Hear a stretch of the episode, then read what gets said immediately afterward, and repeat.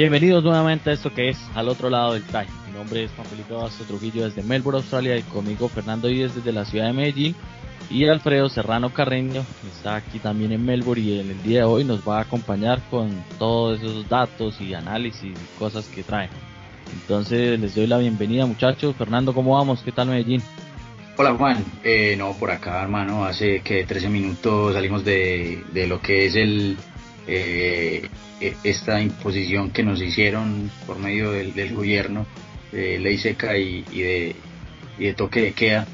Eh, este, este fin de semana, bueno, prácticamente estos cuatro días estuvimos obligados, cerrados, mm, muy poco se vio gente en la calle, pero bueno, creo que es necesario como para poder para poder afrontar un poco como la como la situación acá en Medellín como te conté el, el episodio pasado estaba empezando a, aumentar los casos en Medellín eh, por diferentes razones. Eh, ya de pronto la gente está como muy muy fuera de foco como muy fuera del, contexto ya se estaba viendo demasiado eh, las fiestas las rumbas y, y, eso trae de por sí problemitas. Entonces pero pero bueno ya, ya estamos como saliendo, esperemos a ver qué, qué, deciden para este resto de mes, si nos encierran para diciembre, si nos hacen algún proceso como también para, para el resto de noviembre, pero bueno, esperemos a ver cómo la cosa desde por lo pronto estamos bien, salud y muy animados por, por este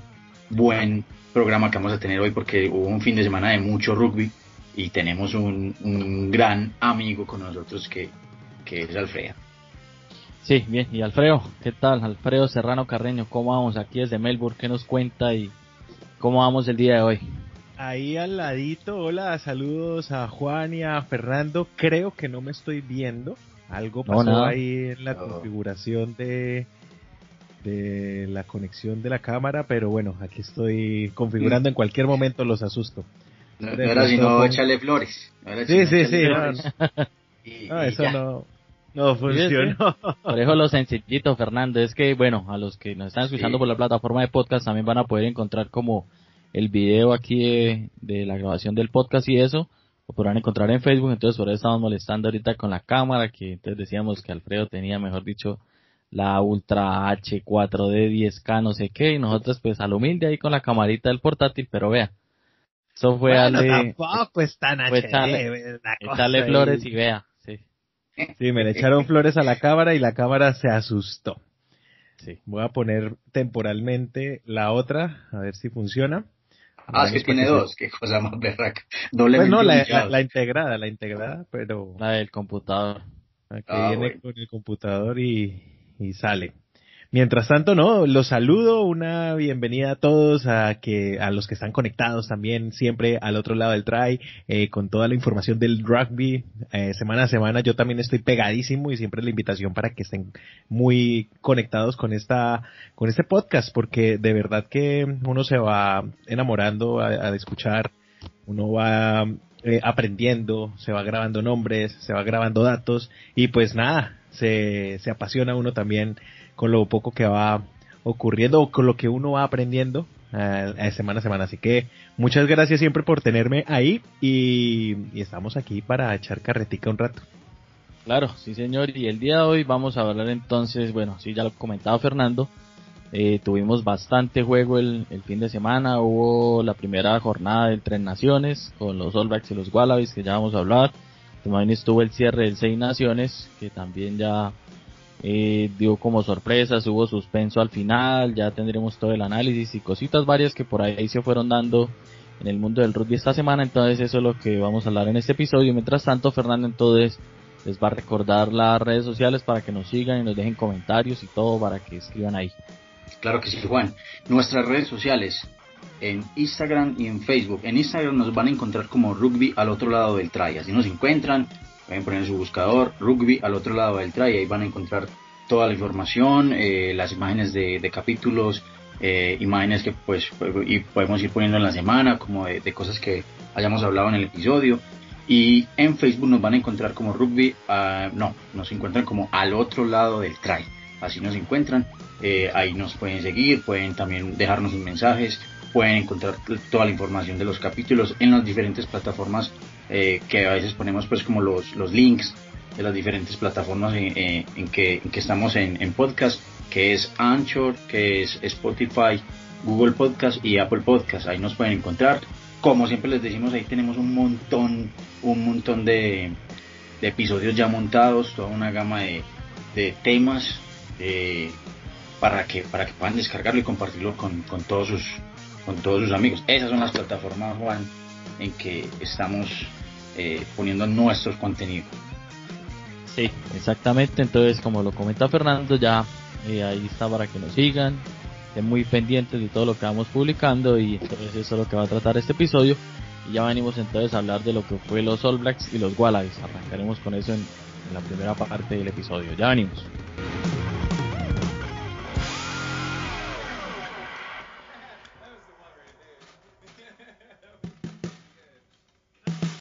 Al otro lado del try, un podcast de rugby colombiano que reúne lo mejor del rugby local e internacional.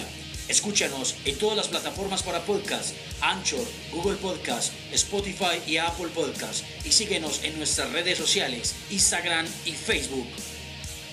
Y volvimos en esta segunda parte de Al otro lado del try y vamos a arrancar hablando con, con Alfredo. Está que se habla ya de esos All Blacks del partido contra los Wallabies, está que se desahoga, mejor dicho.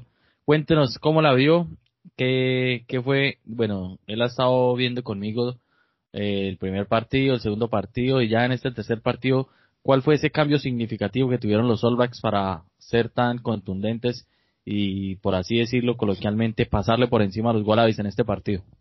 No es ningún secreto que obviamente yo voy siempre por los All Blacks y pues siempre estamos ahí como pendientes de, lo que pasa. Bueno, primero porque fue el primer equipo que vi en un estadio justamente en el marco de una Bledisloe Cup que ganó esa vez en el año 2012 eh, allá en el Eden Park en un partido totalmente aplastante, una de mis primeras experiencias con viendo rugby y pues a pesar de que uno no entienda las tácticas, que uno no entienda las posiciones y demás, uno sí entiende y comprende, bueno, después de analizar tanto fútbol y tanta cosa y estar ahí pendiente, eh, algo sirve esos análisis para uno saber que un equipo está bien o está mal, o que un equipo es sorprendente y el otro no, o que el uno es más táctico que el otro. algo, algo uno puede medio identificar. Entonces, sentir que era un equipo totalmente aplastante, pues fue muy chévere. Entonces, en esta versión del año 2020, vimos un equipo, bueno, un, partido inicial en donde fue bastante chocante, en donde se midieron los dos equipos, y yo creo que fue un análisis muy concienzudo de los All Blacks para ver con qué iba a salir los Wallabies. Y los Wallabies hicieron un muy buen partido y tal vez los All Blacks se aguantaron para las siguientes ediciones y bueno, ese empate fue, mejor dicho, un bálsamo de, alegría para, para, el, para el australiano. Pero, pero después en el siguiente partido ya, eh, si bien en el primer tiempo hubo equivalencia, en el segundo tiempo los All Blacks arrasaron. Por X o Y motivo. Pero se, se seguía manejando ese, ese, como esa igualdad, como esa, ese partido interesante. Ya para este último, eh, yo creo que toma por sorpresa los All Blacks a los Wallabies y bueno, yo he escuchado a Juan comentar, a Jimena comentar, pues que conocen bastante de, de este deporte. Y yo, eh, escuchándolos, pues parte de, de, las cosas es, bueno, que faltaron X o Y jugador, ya Juan comentará qué es lo que pasó, pero yo digo, independientemente de la nómina que esté puesta, yo siento que los ánimos, que esos son muy importantes, independiente de los nombres, se cayeron para los, para los Wallabies. Eh, en un juego en donde los All Blacks demostraron totalmente que son un equipo polivalente, que es un equipo que de un partido a otro te cambia el esquema, que de un partido a otro te cambia la forma de jugar y es sorpresivo. Y tal vez por eso son tan fuertes en, en, en este, en esta disciplina, porque no solamente es al choque, porque no es solamente el juego pues eh, eh, elegante, el, el entretenimiento, sino que también es la, las maneras de ganar. Y en esta eh, me sorprendió mucho que en vez de ir al, al choque puntualmente la, en, la, en el frente de ataque, se jugaron con el efecto sorpresa. Efecto sorpresa totalmente repetitivo durante todo el partido y que siento que bajó la moral del equipo australiano, porque no se la baja por fuerza, se la baja es por, por picardía, si se quiere, de alguna manera, eh, con esos pases elevados, en donde por sorpresa y sale por la mitad uno de los jugadores que atrapa el balón y hace fintas y además le sale muy bien y eso pues tal vez desmotiva a cualquiera y pienso yo que por ahí estuvo eh, el, desarrollo de un juego magistralmente realizado por los All Blacks, eh, sorprendiendo y dejando en claro que siempre van a estar eh, disputando lo, lo, mejor. En su hegemonía de 18 consecutivas en esta Bledisloe Cup y pues yo brindo por eso. Sí, bien, para los que, bueno, los que están escuchando por el podcast, pero también los que están viendo ahí por por Facebook, quizás este video, eso, bueno, ahí estamos ya con la cerveza y como yo también, que se, que se yo también, a mí no me van a dejar atrás, yo también.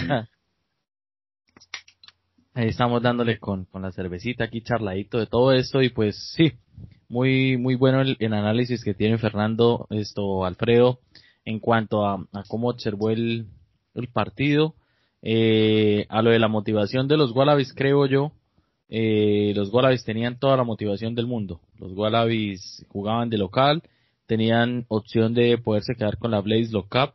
Entonces, ¿qué más motivación que esa que jugar con su público y poder salir, digamos, campeones o, con la copa y acabar con esa hegemonía de los All Blacks? Eh, desde la previa, yo alcancé a comentarle aquí a Alfredo, le dije este partido puede estar reñido desde el punto en que estaba lloviendo en Sydney. Yo dije, eh, los All Blacks no la van a tener fácil en cuanto a al manejo del balón, porque el balón mojado, que hacer lo que normalmente les gusta, que pases al contacto, jugar rápido de manos, eh, tener ese control del balón todo, todo el tiempo. Y desde la previa yo la pensé, dije, no, aquí va a estar parejo y va a ser parecido al primer test. Pero también había algo que tenemos que destacar y es, sí, decía Alfredo y, le recalqué durante, en medio del partido y cuando finalizó, que es la falta que le hizo James O'Connor y Matt Tomua a los, a los Wallabies, ya que el, el equipo jugaba en ciertos momentos los Wallabies a solo como que coja el balón y Chucky vaya de frente y mira a ver qué hacen porque no tenían variantes. Estaba debutando Nova Lolesio y Simone algo así, Lomone algo así, estaba de primer centro, también era, ya es un poco más veterano, pero era también su primer test con los Wallabies y, fue un poco complicado para ellos quizá tomar las riendas del equipo y, y manejarlo como normalmente lo, lo hacían James O'Connor o, o, Matt Tomua, que eran los que le daban variantes al equipo. Y estaba bueno, eh, en el fullback también hubo un cambio, que fue Highlight Petty por Tom Banks, pero son estilos quizá parecidos, son seguros en el juego aéreo, eh, tienen buena patada y atacan cuando pueden ver algún espacio. En ese en esa posición en ese cambio pues no creo que afectara mucho el funcionamiento del equipo. Se la jugó por por Jordan Petaya de segundo centro en vez de Paisaimi que después entró. Eh, pero también eran para estilos parecidos. Jordan Petaya también es un jugador que aunque uno lo vea muy flaco tiene mucha potencia y se le hizo saber a Mounga que lo sentó de culo como dos veces, así jugando de segundo centro. Y sí, y es uno, es digamos también uno de los jugadores distintos que puede llegar a tener los Wallabies. Pero sí, para mí el, punto clave y, y, donde se dio todo esto fue en la falta de conducción de, de un 10 y un 12 que, que manejaran el equipo como lo habían hecho los otros. Y Fernando, entonces ahora su merced cómo la vio y qué fue lo que falló en, en esos Wallabies cómo la tiene ahí presente y cuál fue lo, lo que más lo que más hizo que los All pasaran así por encima. Bueno, Juan, eh, yo concuerdo con todo lo que decís. Eh, Australia venía con, un, con, con, venía con muchas ganas, venía con, con mucho, eh, ¿cómo se puede decir? Energizado, venía con, con muchas ganas de, de ganarle a, a, Nueva Zelanda, de llevarse esa Bladyless Cup y, y no, no se pudo. Para mí, los, el, el principal enemigo de, de los Wallabies fue esa ansiedad que tenían. Se notaban demasiado ansiosos, perdieron demasiados balones al contacto, perdieron demasiados balones aéreos. Eh, no sé si, si vieron que cada, cada balón que disputaban al contacto querían hacer el flow, querían eh, hacer el pase sobre contacto. Muchos de esos balones fueron los que eh, concretó Nueva Zelanda. Y para mí uno de, los errores fue, yo creo que más mental, más mental, y eso desencadenó todos los errores físicos en, en los Wallabies. Eh, demasiada ansiedad, los vi demasiado ansiosos, eh, obviamente tenían debutantes, podían de pronto tener, sí, muchos nervios, pero creo que a ese nivel, delicada, delicada la cosa. Eh, yo creo, que, que, fueron más, más la ansiedad que tenían los, los Wallabies, porque pues al, al, a la mitad del primer tiempo, ¿cuánto iban? 26-0, si no estoy mal. Sí. a, la, a la primera mitad. Eh, ahí se nota, se nota, se nota ya que venía, es que es que estaban, des, eh, se, o sea, se notaban, el, el 9 por ejemplo mostraba, mostraba caras cuando hacían, o sea, después de, un try o después de una jugada que no le salía, hacía caras como de desconcierto, como que qué está pasando, se miraban entre ellos, eh, este Hooper eh, se cogía la cabeza, o sea, se notaba una desconcentración total total en, en, los, en los Wallabies. Y creo que esa es una de las de, de los de los puntos flacos en este partido de los Wallabies, que fueron demasiado ansiosos y regalaron demasiado el balón.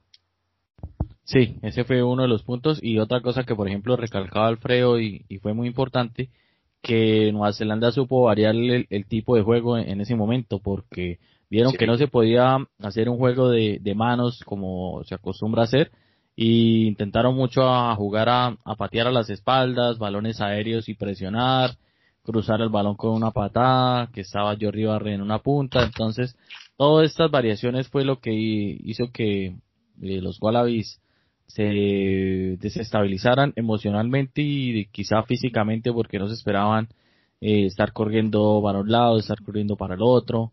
El, el 10 y el 12, lo que vuelvo y les digo, nunca se supieron acomodar. Entonces, cuando, por ejemplo, lo que decía Fernando, eh, ¿cómo es que se llama el, se me olvidó el, ah, Nick White, que el número 9 de, de Australia quería como salir a jugar afuera, pero veía al 10 siempre como en la misma posición y que si se la pasaba a él, él se la pasaba al 12 y de ahí no pasaba el balón, no jugaban a hacer tantas cortinas, entonces era quizá muy frustrante para el número 9 intentar hacer algo diferente sabiendo que eh, sí, no tiene partidos eh, previos con la apertura que estaba, no se conocían tanto, al final bueno, el 10 hace un try, pero más que todo por porque salieron un poco de, ese de ese molde y de ese esquema en que, en que estaban en el partido, hicieron algo diferente y tuvieron su try, pero en definitiva, el partido era de Australia era solo coja el balón y vayan de frente y miren a ver si atraviesan y más encima los All Blacks tenían una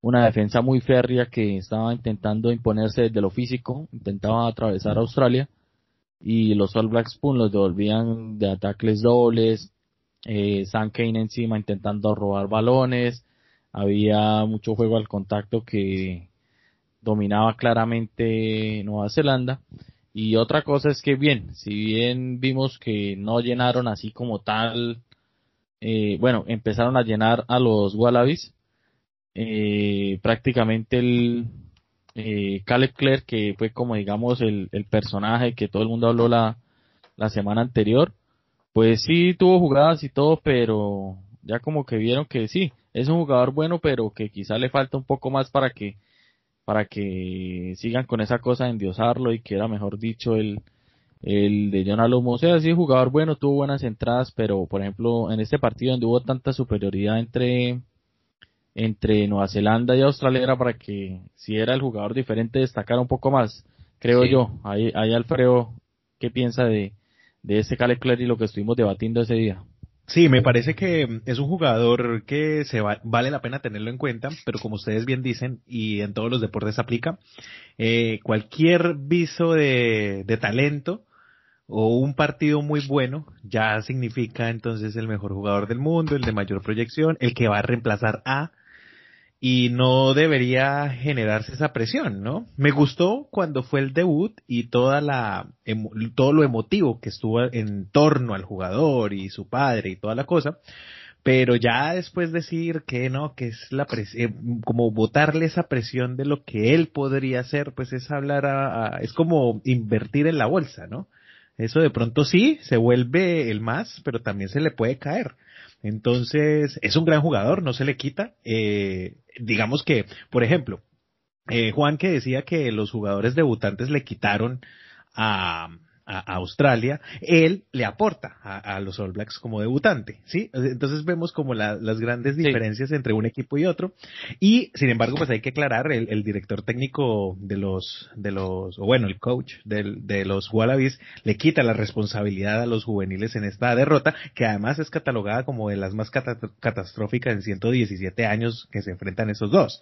Entonces, es que es, es algo escandaloso lo que pasó con los, más en torno a los Wallabies y pues lo que hizo los All Blacks que los hicieron ver muy, muy mal, realmente, y además eh, ya disputando la copa como tal y además de en casa. Entonces, eh, eso, eso pasa. Y volviendo al jugador, eh, es un jugador que, que obviamente seguramente va a tener muchas más oportunidades de mostrarse, pero él necesita realmente la gloria. La gloria ya la empezó a hacer, ya empezó a, a labrar, a el camino, pero es el inicio. Hay que cogerla con calma. Sí, primero, y, le decía yo a Alfredo, tienen que empezar a hacer try. O sea, si quieren empezar a compararlo con, con los otros, primero tienen que empezar a hacer try. Entonces, por ahora, pues, no lleva así, digamos Pero que buen arranque. Sí, buen arranque y es un jugador de impacto, claramente, que cada vez que coge el balón, o sea, para mí es más un estilo, es que se me olvidó cómo era el, nombre de ese win neozelandés, que sí, coge el balón y y lo que ayuda es a que le dé el envión, el envión de vamos para adelante, rompe dos, tres tacles y que se defina en otro lado por, porque ya cogen una defensa más, más mal posicionada que el coger y llegar y definir, que es la diferencia con los otros All Por ejemplo, entró Johan Reiko, que recordemos cuando, cuando estuvo la gira de los British and Irish Lions, era un definidor, cogía, definía y y por eso empezó a marcar su, sus números de drive eh, Rocodoco en su tiempo, que fue, digamos, pasó ah, bueno, eh, eh, ese fue el, no, Joe Rocco Rocco. Ah, sí. De, el que él fue, digamos, estuvo Jonalomu y entonces salió Rocodoco. Entonces, claro, todo el mundo no, que el nuevo Jonalomu sí hizo cosas bien, era un buen definidor, pero no llegó a ese nivel. Salió Rocodoco, entonces llegó Julian Sabea, que sí, cuando fue su mejor nivel era un animal completo con esa de eh, cantidad de tries que hizo, ese sí llegamos, se llegó a comparar, ya dijimos la estadística en el episodio pasado, como 46 tries, alcanzó a marcar en 50 y algo partidos, casi un try por partido, imagínense, una máquina completa, y ahora pues llega Caleb Clare y, ese es uno de los puntos ahí. Eh, otra cosa, bueno, de lo que ustedes mencionaban ahorita, algo que, que sí dijo, por ejemplo, Alfredo, es que el resultado se termina de escandalizar es porque Australia jugaba de local, donde este resultado se ve jugando en Nueva Zelanda en uno de esos dos partidos, pues la gente, bueno, no, no, no, hace tanto escándalo, eso, porque bueno, estaba en visitante, pasó lo que sea, pero después de haberle jugado eh, en Nueva Zelanda. Sí, al que me dijo fue la rota, que Australia eh, hizo un partido y medio bien, que fue el primer partido con el empate, el medio tiempo del segundo partido, que también quedó 17 cuando se fueron a ese descanso y después ya lo definió Nueva Zelanda, pero donde este partido hubiera sido jugado allá, pues sí, digamos no, pero es que ya se jugó en Sydney con público a favor, claro que había bastante neozelandés, se vio cuando estaban entregando la copa, entonces eso, eso hace que se escandalice un poco más este resultado y esta gran diferencia que se marcó en, en este partido. Y pues se nos viene un tercer partido que se va a jugar en la ciudad de Brisbane este fin de semana, para estar muy pendientes a ver si Australia reacciona. Eh, también veremos a ver si los All Blacks eh, realizan un par de cambios pensando en que el torneo apenas comienza y es un poco extenso, entonces es otra cosa para analizar ahí. Eh, bueno, primer título para el técnico de los All Blacks. También Sam Kane ya con su capitanía en los All Blacks pues logran retener la Blaze Cup, entonces ahí también eh, son puntos a destacar. ¿Qué más tienen por ahí para destacar ustedes de, este partido y pasamos con el Seis Naciones? Yo, yo quería preguntar, Juan, no sé, de pronto en los medios eh, australianos que estuvieron diciendo, porque yo no me enteré mucho, porque David Rainey eh, dejó por fuera a O'Connor y a, y a Matomoa. Tomoa por lo que la lesión que, que traía el segundo partido, ¿se acuerda que lo tuvieron que sacar a... Sí, por lo de la ingle, pero supuestamente ya estaba recuperado. Pero, es que la vuelta, sí, de una semana podía el man jugar, pero si lo arriesgaban se podía terminar de lesionar y pues recordemos es la primera fecha del Tres Naciones y el torneo es largo todavía. Sí. Entonces quizá por prevención y James O'Connor lo mismo, tenía como un golpe o algo, entonces prefiere más bien conservarlos y, y ya pues pensando en una estrategia, creería yo ya es como hipótesis mía que van pensando más en, en los Pumas, creo yo. E intentar pasarle por encima a los Pumas y ya ellos como que se mentalizan que listo, no hacer andado a salir campeón, pero Australia no puede llegar a ser el oso quizá con los Pumas, que es el equipo que, que menos tiene eh, rodaje en todo lo que hablábamos desde la previa, entonces quizá pensando un poco en eso, eh, prefirieron guardar a, a Matomo O'Connor. Quizás este fin de semana alguno de los dos esté o quizás los dos estén. No se sabe qué cambios hagan. Eh, otra cosa que sí se hizo muy extraño fue que no jugara a Topou de, titular, el pilar de Australia, Daniela Topou. Pero yo creo que era como, es, es, que fue como un cambio desesperado, me parece a mí. Me parece, porque es que fue prácticamente ya es sobre el final, o sea, ya está pues prácticamente definido el, partido, me parece como fue Por eso, pero, que, pero que no fuera titular, que no fuera titular, que eso es lo que se le extraña a todo el mundo. Ah, sí, de, pronto algún tipo de molestia también, de pronto pudo haber tenido el, partido pasado en Nueva Zelanda, siempre, siempre fue un partido bastante golpeado, de pronto, pues ellos no sacan esa información, pero posiblemente de pronto tenía algún, algún golpecito. Juan, si Australia le juega así a los Pumas, pues ahí va a haber, va a haber otra, otra, otro partidito con, de que hablar bastante, porque, pues bueno, los Pumas no están súper, súper eh, finos, pero Australia en este partido no demostró tampoco que, que están súper concentrados y puede dar una, puede dar una sorpresita por ahí, ¿no? ¿No piensan? Y viene golpeado, viene muy golpeado por todo lo que se comentó, porque yo creo que nunca se había hablado tanto y tan mal de una selección australiana, por más que no sea como lo más representativo en esta nación, una, una selección de los Wallabies igual es el orgullo de enfrentar a Nueva Zelanda. Entonces, eh, sí, obvio, es el equipo dominante, son alrededor de 48, 49 títulos sobre 12 que tiene Australia, los 18 consecutivos. Pero más allá de esas cifras, es eh, el estado anímico con el que se vio el equipo. Y que lo que decía Juan, es, tenía todo para llegar motivado y sale motivado a la cancha seguramente. Pero con el primer, eh, con la primera sorpresa que se llevaron en el juego, ya, se cayó el equipo y se rindió. Y ¿Sería el uniforme? ¿Sería el uniforme que los asustó? No, no les fue bien con el uniforme. Ese, uniforme me parece muy bonito, pero yo creo que esta vez mm, mm, no les no les sirvió, no fue muy buen amuleto que digamos. Lo, lo estaban criticando, aquí en Australia en los medios, eh, bueno, la gente, aquí los australianos lo estaban criticando porque decían que ya parecía muy uniforme de rugby league. Que eso sí, pues eso era lo que decían, que ya cada vez están tendiendo más a, a, hacer esos diseños de rugby league, como que les gusta a los, es que aquí está muy marcado, sobre todo, bueno, aquí Australia, que es donde está la NRL y todo eso, está muy marcado como que los que les gusta el rugby como tal y los que les gusta el rugby union. Entonces siempre hay como una rencilla que cada uno defiende como su estilo, el que más le gusta, no sé qué. Obviamente ya son dos, de, para mí son dos deportes diferentes, si bien es la misma base, el rugby league con el rugby union tienen como el mismo concepto de ir a atacar. Para mí son dos deportes diferentes, dado todas las, las diferencias que tienen en el juego. Entonces, claro, los, los hinchas del Rugby Union, de los Wallabies, de los que siguen eh, este equipo, entonces veían este diseño, ese uniforme, si bien era por, por hacer como el homenaje a, la cultura indígena, a los aborígenes y todo eso, eh, no estaban muy, muy contentos. Valiente, valiente homenaje, ¿no? sí. Y es que uno se pone a mirar el, el uniforme, creo que se llama los Kangaroos, y así se llama el, el equipo de, de rugby de Australia es muy parecido el uniforme, entonces como que eso no le gustó mucho a la gente. Eh, no sé si recuerden el, el uniforme que utilizó los Wallabies en, en, el Mundial del año pasado, que era con ese estilo también aborigen, que era como amarillo con verde y, las cosas así de, aborigen. O sea, por ese estilo la gente sí, que conserven como el amarillo de, de que siempre ha caracterizado la, la selección australiana. Entonces eso también no, en cierto modo no gustó mucho por, por estos lados. Y entonces sí, esperar a ver qué, qué pasa este fin de semana.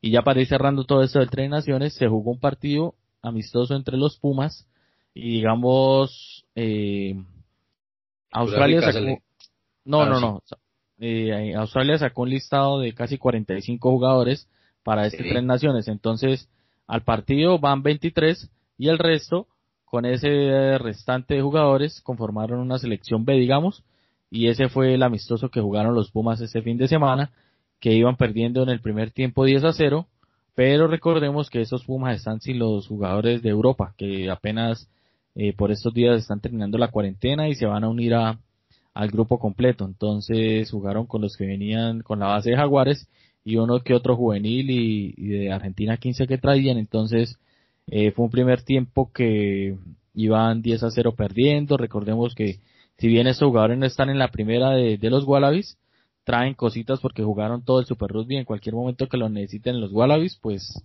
eh, de por sí tenían esa ventaja que ya habían jugado un torneo y en cambio esos jugadores argentinos prácticamente casi era el, primer partido de que se, que se jugaban después de todo esto de la pandemia. Entonces, a la final con los cambios y, y pues los equipos terminan cambiando Melés, jugaron los tres medios Scrum de Argentina, Cubeli, eh, Escurra y, y Gonzalo Bertranú, pues ahí con variantes, ya estaba Jerónimo de la Fuente, Lesana, todos estos que quedaron en Argentina, pues lograron voltear el partido.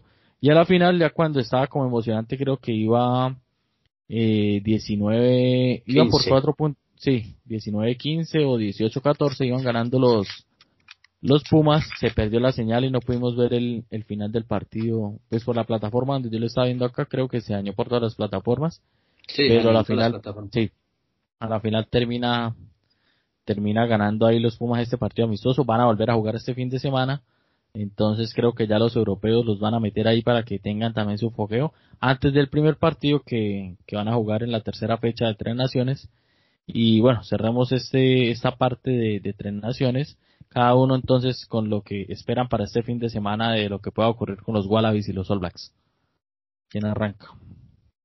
Pues a ver, yo esperaría eh, bueno, antes de, dar mi opinión, eh, ¿puedo devolverme un momentico al, al partido? bueno, voy a volver. Es unos daticos generales de la Bledisloe Cup, que pues igual ese último partido ya hace parte de, de esta nueva, de esta competencia que, que arranca. Es que, espere, espere, espere, es que Alfredo es el Mr. Chip del rugby, entonces no falta los datos.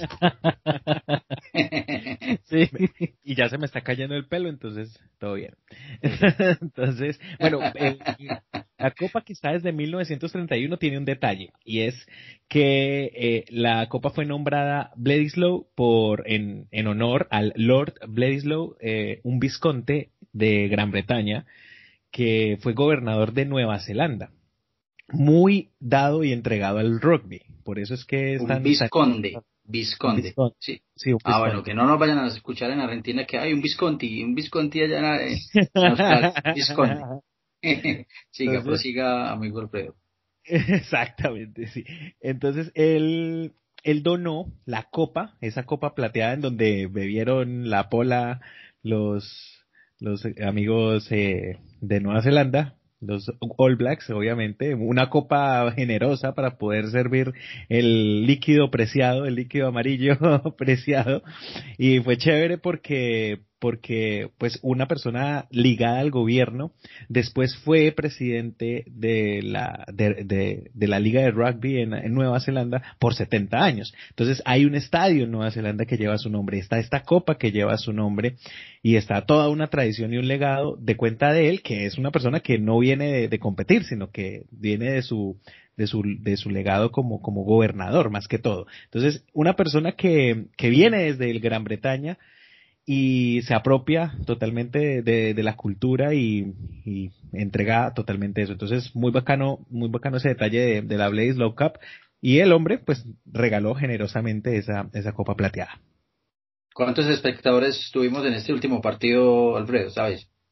Ah, ese, estadio tiene capacidad de 80 mil, si no estoy mal. Eh, 60 mil, 70 mil. El ANZ Stadium creo que había como...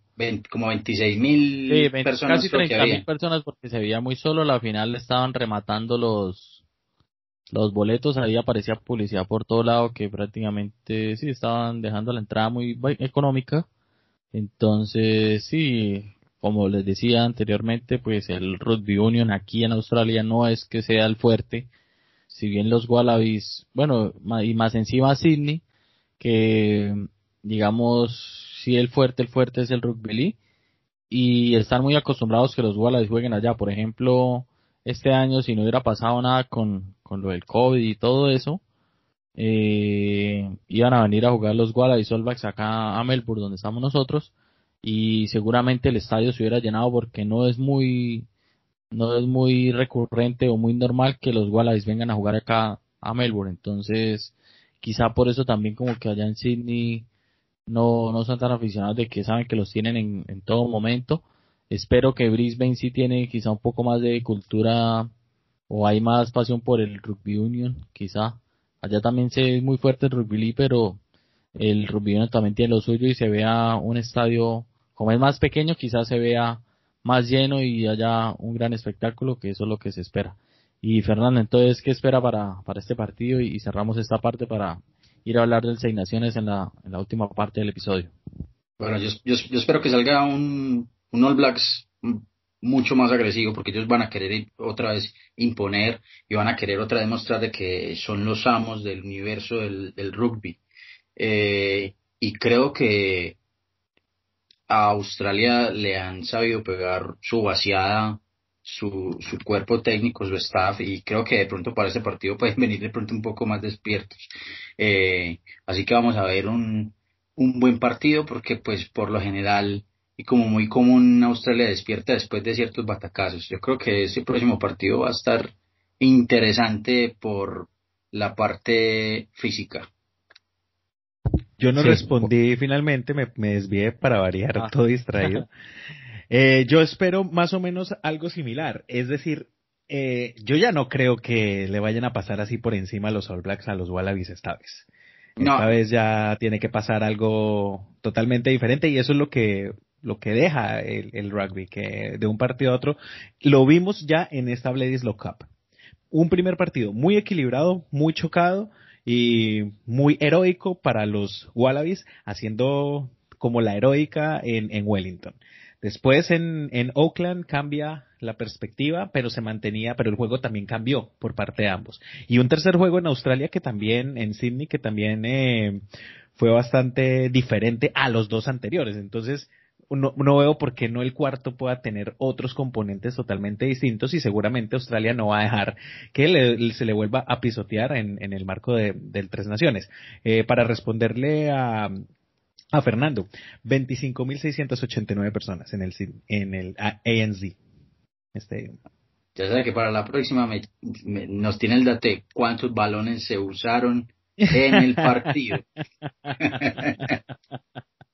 Sí, ¿Y, creerían ustedes que puede haber victoria de los Wallabies o no la ven posible? Yo no la veo posible.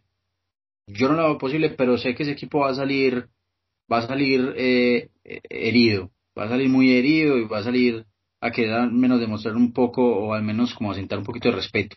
Pero no creo que sea posible que le pase por encima a, a los All Blacks, a no ser de que los All Blacks salgan con un, con un equipo alterno que de pronto con, con un, situaciones raras de, de juego, o, o sea, que demuestre situaciones raras de juego, que de pronto mal manejo de manos, como a veces de pronto mostraron en algunos pasajes el año pasado, de pronto hacen un buen partido, pero pasarles por encima no creo.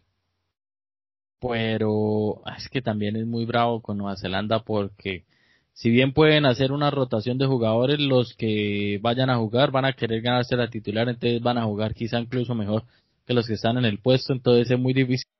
Pero, es una pues, lotería, es una lotería constante con Nueva Zelanda, es una lotería. Pero a favor de los Wallabies que va a jugar, que si bien he, visto que este técnico le apuesta mucho a, al jugador joven, al, al jugador que está, que viene de la M20 y todo eso, y si vemos el 15 titular hay muchos jugadores de, de los Reds y van a jugar en, en Queensland donde ellos van a estar un poco más más en su ambiente. Entonces, digamos, Tupou va a jugar en Brisbane, va a jugar Salakai Loto, que quizás sea el otro. Eh, bueno, en la tercera línea están los, los dos chinos que, el capitán de Reds, Wilson y el otro Gripe. Puede estar ahí, esto Paisaimi, esto Petaya, que son base de la línea. Si juega James O'Connor también jugó ahí, entonces quizá la base de estos Wallabies es una gran parte de los Reds que van a estar de anfitriones de locales y por qué no eh, pueden tener su día y, quizá si le pueden ganar a, Nueva Zelanda, y cual si le ganan no va a ser el fin del mundo para los All Blacks, pero sí le pondría como, bueno, ya pasó la Blaze Cup, pero le pondría un poquito como de, como de sazón a, lo que puede ser la definición de, este tren Alfredo, Alguito para cerrar esta parte y nos venimos con todos con el Seis Naciones. Pienso que, que sí, Nueva Zelanda al perder no pierde mayor cosa, eh, los Wallabies sí podrían perder mucho más. Eh, eso sí, porque... Pero tienen que jugar al menos bien, ¿sí? Si, si se pierde, al menos tendrían que demostrar que sí hubo voluntad de jugar, porque eso es lo que a la final el público en cualquier disciplina exige, la voluntad de juego. Y eso fue lo que más, eh, de lo que más careció, entendiendo pues las falencias en cuanto a la nómina, y entendiendo también que, pues sí, pasaron por encima, así es el deporte y eso pasa.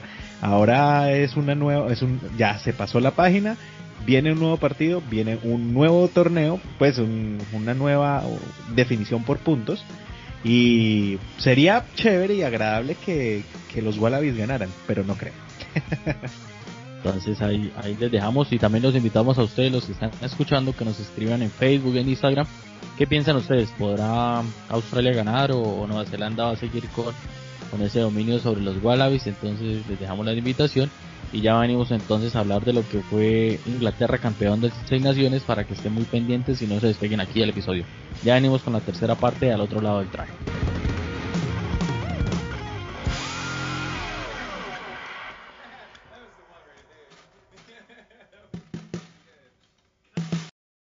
Otro lado del try, un podcast de rugby colombiano que reúne lo mejor del rugby local e internacional. Escúchanos en todas las plataformas para podcast, Anchor, Google Podcast, Spotify y Apple Podcast. Y síguenos en nuestras redes sociales, Instagram y Facebook. Y ahora un Inglaterra que sale campeón, pero con un poco de suspenso porque si bien le ganó a su partido a Italia, hicieron lo que tenían que hacer, sacar el punto bonus, lo habíamos hablado también en el episodio anterior, cómo eran las probabilidades para que Inglaterra pudiera coronarse campeón de este seis naciones tan alargado. Que... Mi pregunta es para ustedes, ¿quién no le sacó el punto bonus a Italia? Creo que fue Gales o por ahí, o Escocia, no, no recuerdo, pero. Ya, ya revisamos. Qué porquería. Yo creo que fue Gales. No, Gales, Gales le metió 42 a 0 a Italia, entonces Gales. Ah, arrancando, sí, sí. Ah, entonces fue Escocia. Eh, Italia, eh, Francia también le sacó punto bonus, eh, Escocia creo que no, 17 a 0, pero no sé si le alcanzaría para punto bonus. Irlanda 50 a 17 y 34 a 5, entonces creo que Escocia no sé si le alcanzó. Escocia fue que salió desganado, por eso le ganó 17 a 0 así. Todo. Pero Escocia fue, digamos, en, en este torneo el, el que le hizo el daño a Francia. No, pues sí, revelación y a su vez el que le hizo el daño a Francia. Entonces, bueno, como venía contando, eh, sí, Inglaterra hizo lo suyo, Gales, Escocia jugaban su partido aparte, también como decíamos, partido muy cerrado con un Gales, eh, digamos, desprolijo, digamos, no podía eh, hacer dos, tres eh, fases y salir a jugar afuera correctamente, había mucho error de manos, hubo errores de recepción, Escocia presionando bastante.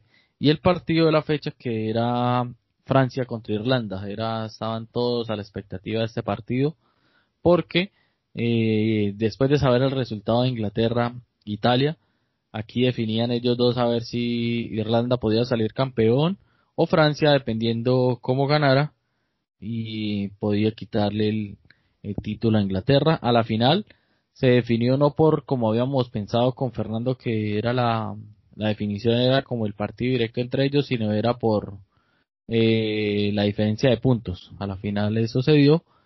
Eh, termina ganando Inglaterra por, por diferencia de puntos, por puntos a favor como tal, menos puntos recibidos y, y más puntos realizados. Entonces analizaremos esto en, en esta parte del episodio. Y bueno, hablábamos del partido entonces Gales con Escocia, partido muy cerrado, 14-10 lo gana Escocia.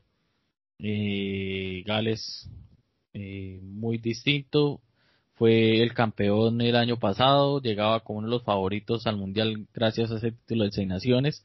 Este año tiene un recambio generacional en muchas posiciones. Eh, no puede consolidar quizá que era una de las cosas que, que mejor tenía en, años anteriores, que era un pack de forwards, hasta ahora está haciendo como ese recambio.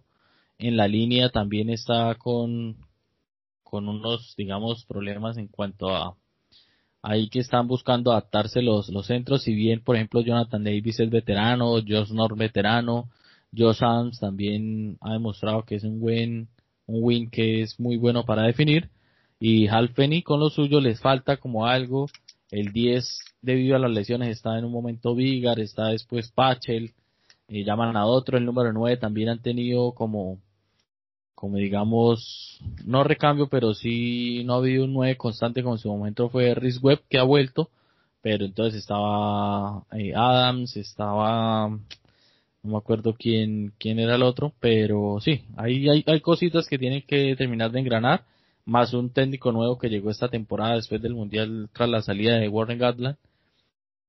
Bueno, Escocia que se muestra como que está intentando hacer algo diferente, jugarle de tú a tú a todos los equipos y a la final viene siendo el, el que termina de dañarle el camino a Francia, porque Francia después de ganar a Inglaterra en esa primera fecha venía encaminado ganando sus partidos importantes, eh, tropieza con una Escocia que a la final esto es lo que hace que, que no pueda salir campeón y con el Gran Slam, porque la final ese es como el, el, lunar que le queda a, a, Francia en este partido.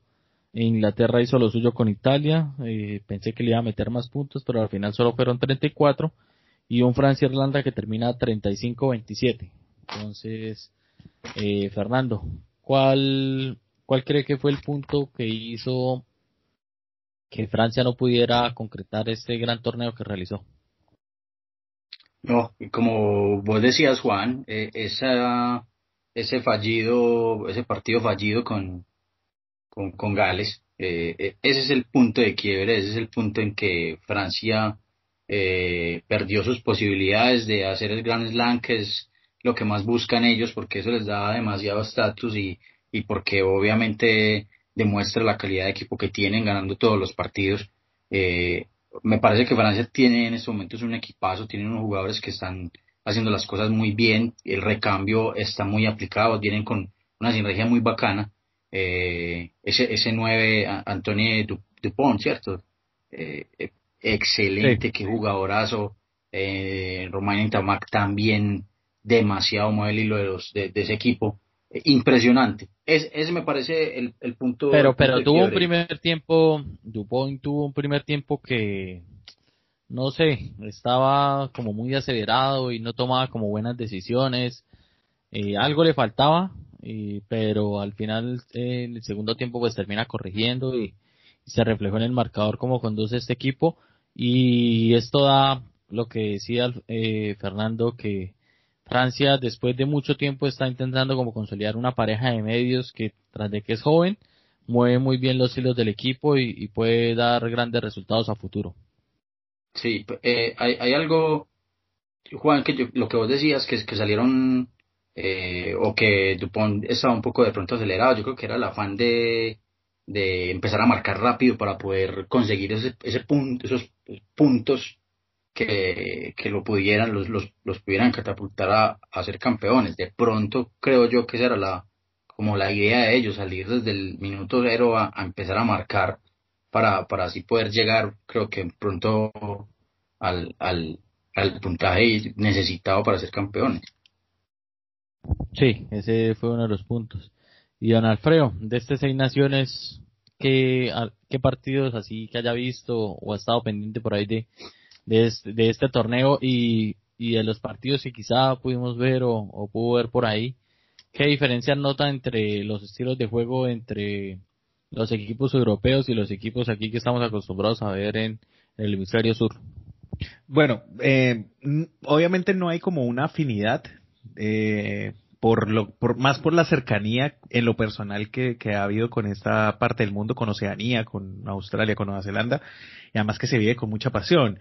Digamos que en Europa eh, se puede sentir de alguna manera diferente eh, o pues se percibe desde lo, desde lo lejos a la distancia cómo, cómo se juegan estos torneos. Pero además hay algo muy interesante y es que se compiten por muchas copas no oficiales dentro del Seis Naciones, entre dos equipos o entre las Islas Británicas o incluso en varios episodios le he escuchado a Fernando hablar de la cuchara de palo que me parece fantástico y se, amo y señor de ese, de ese título Italia, obviamente, y eso llama mucho la atención. Pero ahorita, ahorita, este, micrófono Juan me estaba diciendo, cuando estaba haciendo por la cerveza, que, que, humillación, me, que le encantaba Italia, que Italia era mejor. Eso me estaba diciendo Alfredo, eso me estaba diciendo Alfredo, que eran los mejores. Los mejores tienen su título garantizado. Esa cuchara de palo la tienen fija amos y señores de ese título. Eh, y además me llama la atención que al enfrentarse entre, entre tantos países, como con una ideología y como con unas riñas también políticas, eh, eso también se, se, ve dentro del campo. Entonces es, eso es muy chévere porque entonces, vea, revisemos algunos de los, de los trofeos. Bueno, el Grand Slam que ya mencionó eh, Fernando, que este año no tuvo campeón, pues no tuvo título creo, pues no hubo ganador absoluto en, en, en todos los partidos. El año pasado Gales se llevó ese, ese trofeo, pero el amo y señor es Inglaterra. Eh, la triple corona, que es entre los equipos de, de la Gran Bretaña, en donde Inglaterra también se impuso este año, el año pasado fue Gales, eh, y ahí entre ellos dos se llevan 26 y 21 trofeos, ya Irlanda y Escocia 11 y 10 más quedaditos. Eh, la Copa de Calcuta, que se enfrenta entre Inglaterra y Escocia. Son, son, trofeos no oficiales, pero al final eso es lo que le da y le impregna, como hablábamos de la Bleeded Slow Cup. Entonces es como, como el picante que le mete al Seis Naciones. Particularmente este año, eh, me llama la atención, o bueno, me parece que eh, este torneo sí se ve afectado por la pandemia. ¿Por qué? Porque hay una diferencia de tiempo muy, muy amplia, obviamente forzado por, por la, por la cuarentena.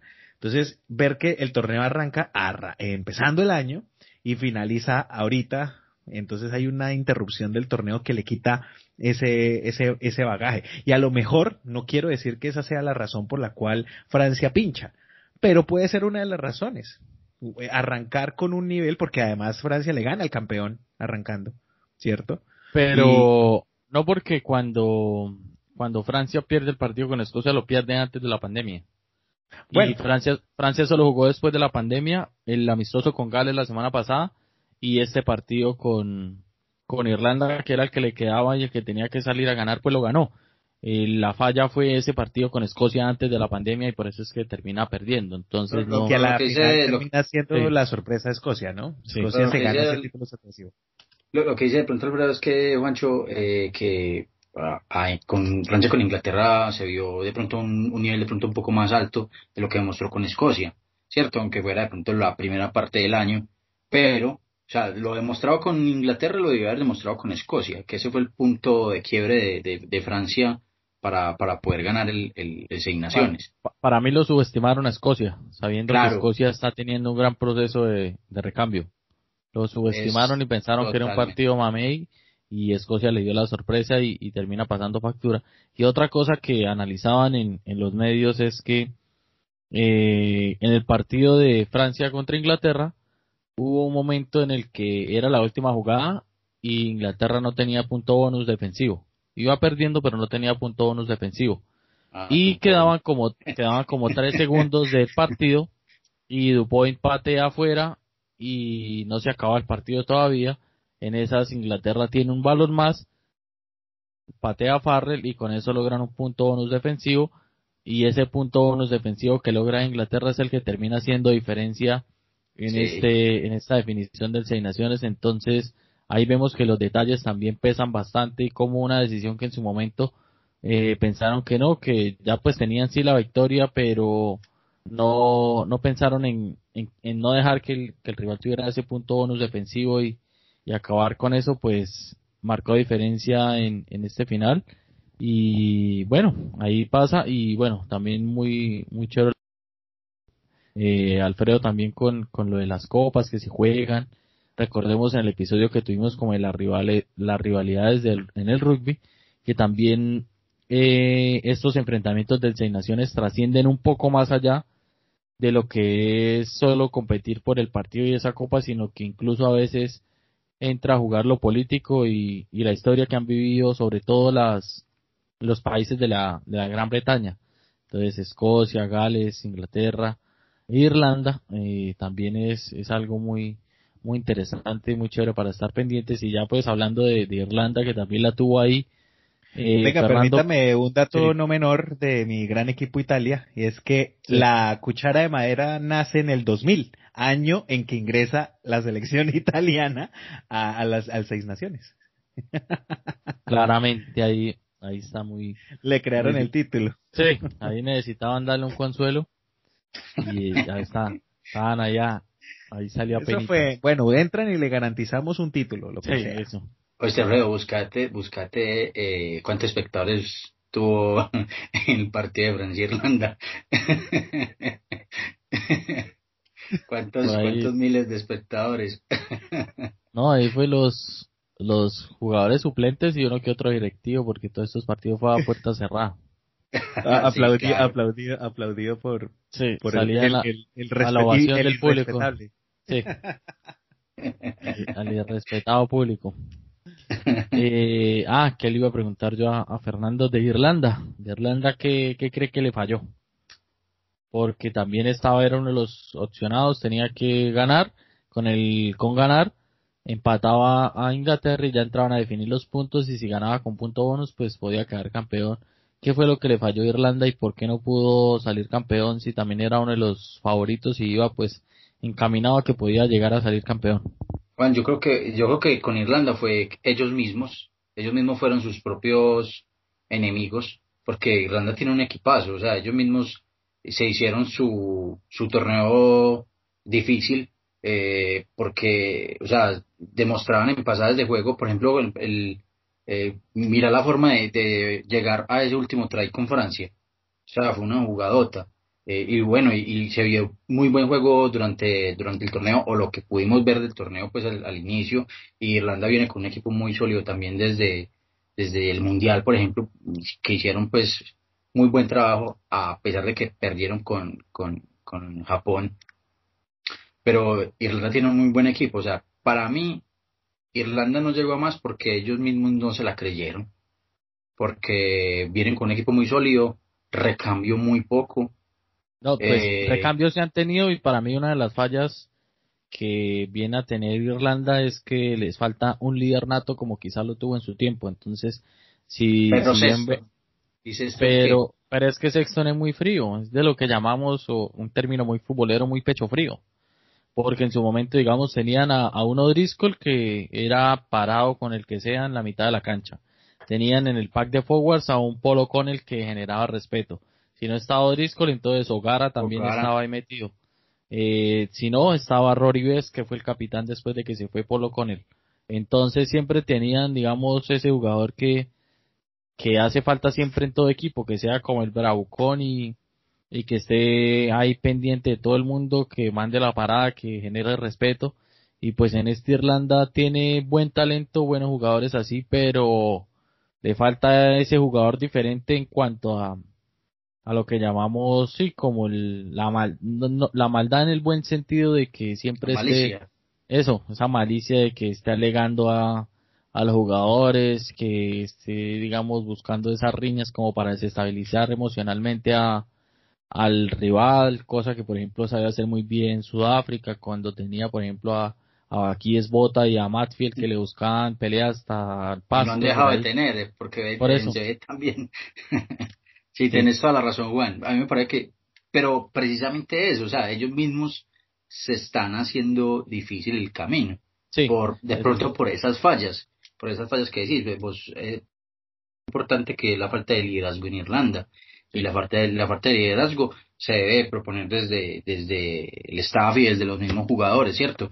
Que, que se ve un poco, muy poco el liderazgo de, de Johnny Sexton, que, que es uno de los, de los, jugadores de más, que, más importantes. Sí, no le queda mucho, no le queda mucho. Creo que está aspirando a, llegar a la gira de los Lions el otro año y creo que hasta ahí llega con Irlanda. Y por ahí uno que otro año como profesional y no sé si llega al Mundial de, de Francia 2023. Eh, pero sí falta eso, quizá a Gales también le falta eso. Tiene pues a Alon Jones, que si bien sí, ese, ese capitán, ese emblema llegó al récord de, de jugador internacional, superó a Richie Maco, creo que ya 149 apariciones a nivel internacional. Con este último 149. Sí, entonces, pero sí, también digamos en ciertas ocasiones eh, Alan Williams también es un, digamos, un poco tiernito por ese lado, entonces es algo para analizar. Francia, si bien tiene mucha juventud, es un pack que genera respeto en cuanto a lo físico. Son, o sea, tratan de, de imponerse desde la parte física en el pack de forwards, entonces siempre echando para atrás, teniendo buenas entradas, el nivel de Bacatagua en cuanto a juego de manos, como lo digo, es muy rápido, piensa muy rápido y, piensa y actúa demasiado rápido que desatora cualquier enrollo que tengan ahí en la mitad de la cancha, muy bueno, Gael Ficu también, si bien empezó jugando como primer centro o juega normalmente como primer centro en su club, lo adaptan como un wing que también tiene velocidad y buena entrada, entonces es también muy interesante lo que puede ofrecer Francia pensando en que ellos van a ser los anfitriones en el Mundial 2023, es algo para tener en cuenta y llevarlos ahí. Esperar a ver que igual el rugby en Europa no se acaba, queda todavía estos partidos amistosos, digamos, eran normalmente los test más de, de noviembre, eh, pero ahora les pusieron como otro nombre y va a ser como el torneo de otoño algo así, entonces, pero era lo que decíamos que va a entrar Georgia y Fiji también a estos enfrentamientos, a estos partidos y el rugby es lo que se viene, entonces eso fue lo que dejó a un Inglaterra campeón que viene con el proceso del mundial, que casi no hemos hablado de Inglaterra, que viene consolidando un equipo que con este trofeo pues sacan adelante todo y, muestran que pues el bache que tuvieron al no salir campeones el año pasado no termina por afectarlos, aún así que habían empezado estas asignaciones mal perdiendo con Francia, pero se supieron recuperar y, los pusieron ahí a, la, a, la, espera y a, digamos, como se dice en Colombia, a parir un poquito con el resultado de, Irlanda y Francia. Entonces, muy chévere todo esto y vamos cerrando entonces este episodio. Algo que quieran ahí terminar de, complementar con todo esto que dejó el Seis Naciones. A pesar de, de no haber obtenido el título, pero quedar ahí a un pelo, pues no, iguala, igualaron en puntos y todos los de Francia. Se puede decir que ellos aplican, les pregunto, ¿no? Que ellos aplican eh, ese juego bonito del cual ellos lo llaman de su región, de una de los vinos espumosos más famosos o el más famoso del mundo, que es el, la champaña, le decimos en español el champagne, el, el fútbol, el rugby francés, mantendría esa ideología de lo que ellos mismos pregonan? ¿En estas asignaciones se vio? Sí, se, vio bastante. Sí. Se vio, se vio bastante y se vio mucho, eh, casualmente, o bueno, raro, que se vio mucho en un jugador que no proviene de Francia, que es Bacatagua, que se vio mucho ese rugby bonito, ese rugby de manos, ese rugby rápido, ese rugby de, hacer muchas fases eh, rápidas, pero todo un juego de manos. Eh, sí, a mí me parece que se vio bastante y se vio mucho también con, con, con Dupont y con Entamac. Sí, estamos viendo a, sus raíces, porque si algo era que le criticaban a, Francia que había perdido ese poderío en cuanto a su selección, era porque su liga local, el top 14, estaba llena de extranjeros y esos extranjeros en su momento le estaban quitando las oportunidades a eso y a que jugadores franceses emergieran, empezaran a coger nivel, ya le están apostando quizá un poco más a, al jugador local y ya pues se ven los resultados pensando en lo que les decía ahorita en el proceso de que tienen un mundial otra vez en 2023, sabiendo lo que les pasó en el, en el mundial 2007, que un equipo que no se esperaba mucho que fueron los Pumas y les pasaron por encima las dos veces que jugaron, no quieren sorpresas o quieren llegar con un proceso más consolidado y intentar, ¿por qué no? Intentar luchar por, por el título en 2023. Entonces, Francia deja muy buenas sensaciones, pierde el título por, por detalles no menores que quizá irán a corregir y les quedan todavía dos, tres años para, para seguir aumentando este proceso. Tienen buena juventud, el pack es muy joven, tienen jugadores de experiencia pero que saben complementar eso. La pareja de medios creo que se va a consolidar en estos años y con una línea también que es muy picante con Bacatagua que es un, el distinto en esa línea que es el que cualquier momento con un lujito cualquier cosa desatora ese ataque y prácticamente pues los ayuda a salir adelante. Yo estaba leyendo, eh, de hecho, ayer estaba leyendo Juan un, un artículo eh, que decía que pues realmente al seguidor francés o al fan francés no le importaba mucho eh, no haber tenido esta, esta, este último seis naciones, sino que lo que le preocupaba al rugby francés era que había perdido su identidad y que eso era lo que en realidad quería el, el, el seguidor o el, el, fans francés eh, los rugby francés, los clubes, porque en, en, Francia son como muy importantes los, eh, los, los, los, clubes locales y, que están alrededor de la selección. De hecho, tuvieron un detalle muy bacano en la, en la camiseta con los números que ponían, creo que la, los clubes, los clubes de, Francia, los ponían ahí pequeñitos en, los números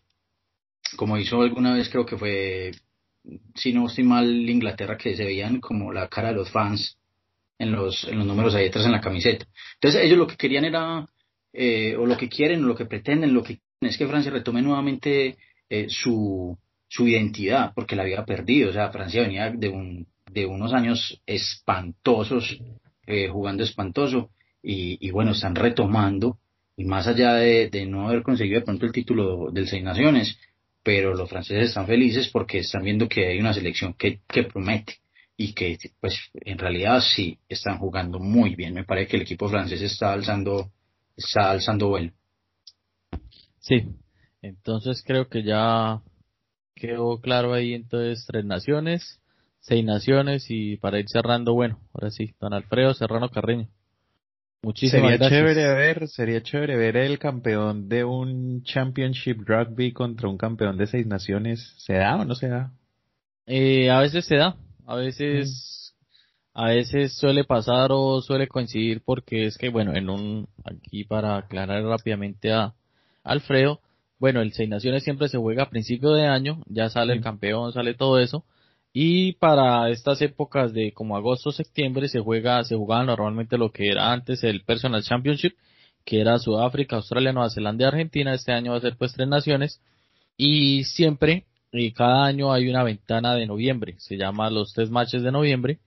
Y pues son partidos que ya están cuadrados desde principio de año o desde el año pasado, anterior.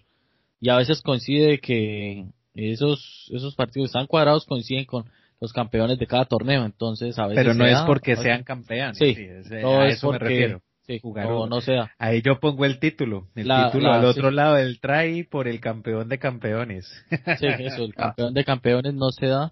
Me lo mandas por favor el interno para tenerlo en cuenta. Sí. no se da, pero, pero a veces suele coincidir esos, sí, por coincidencia, esos partidos, sí. Sí, o sea, daba la casualidad que el, último campeón del, de ese año del Seis Naciones era Inglaterra y en la ventana de, de noviembre eh, iba a jugar el campeón que por lo general siempre era Nueva Zelanda, eh, iba a jugar a, a Europa, eh, que por lo, por lo, general siempre jugaban en el Twickenham, no sé ahora cómo es que se llama ese estadio, el, no me acuerdo, eh, pero coincidía, o cuando de pronto Gales también iban y jugaban allá, coincidían pues como por, por, por negociaciones entre uniones, pero no así como una, una supercopa, por así decirlo. exacto. No, no, se da.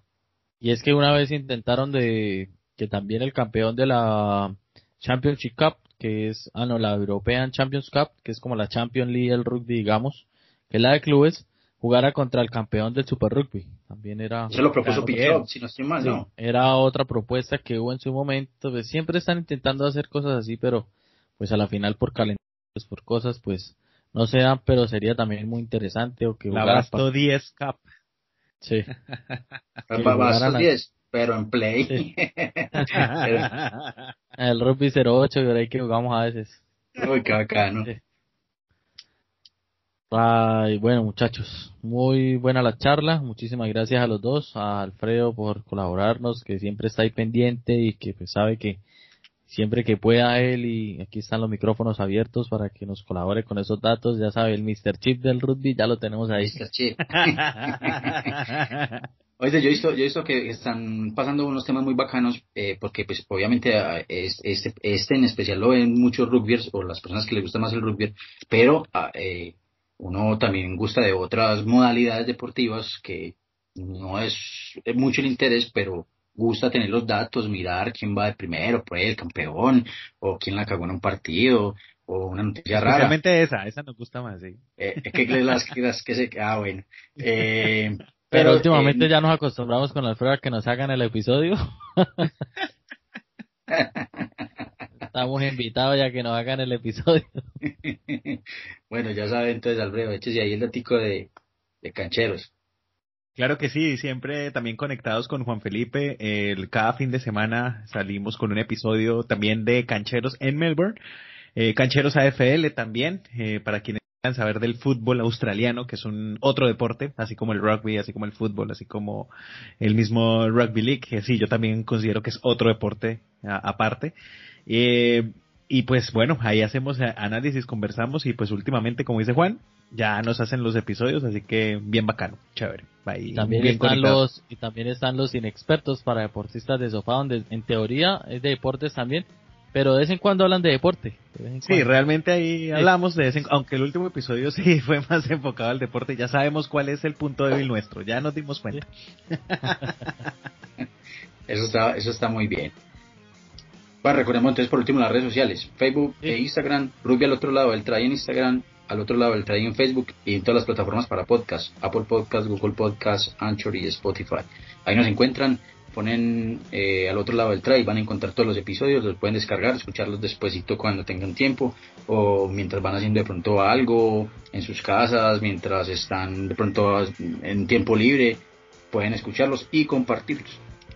Exactamente. Entonces, bueno, muchísimas gracias a los dos, ahí a los que también están en Facebook eh, observando el, el, video y estuvieron viendo cómo estábamos haciendo que, que éramos youtubers, así. Ahí bebiendo cerveza y que no sé qué. Entonces, también muchas gracias a los que quizás llegaron a esta parte del episodio. Sale también un, poco extenso, pero pues los temas siempre nos dan bastante para hablar y, y es muy chévere pues poder debatir de, de todo esto que pues, tanto nos apasiona. Creo que pues está aprendiendo a, entender y, y, apasionarse también por el rugby. Entonces, muy chévere por todo. Alfredo, muchísimas gracias. Ahora sí, para despedirnos. Muchas gracias a ustedes también y un abrazo siempre muy, muy conectados y obviamente pendiente de cada episodio que ustedes sacan porque es muy interesante. Salud. Bueno, con Fernando nos hablamos, juicioso por allá en Medellín. El cuida, no, claro, no, súper juicioso, toca porque no voy a pagar una multa de un millón de pesos por estar ahí loqueando y, viendo disfraces. E, exacto, diría Neiter Morantes. Entonces, e, exacto. Exacto. Sí. bueno, muchísimas gracias a todos. Eso fue un episodio más de Al otro lado del try. Esperemos que nos siguen ahí. Y nos encontramos en un próximo episodio ya hablando de todo lo que ha ocurrido con ese cuarto partido de, de los All Blacks contra los Wallabies y de pronto con lo que pase en el rugby europeo. Muchísimas gracias a todos y un abrazo de traje. Nos vemos en la próxima ocasión. Děkuji.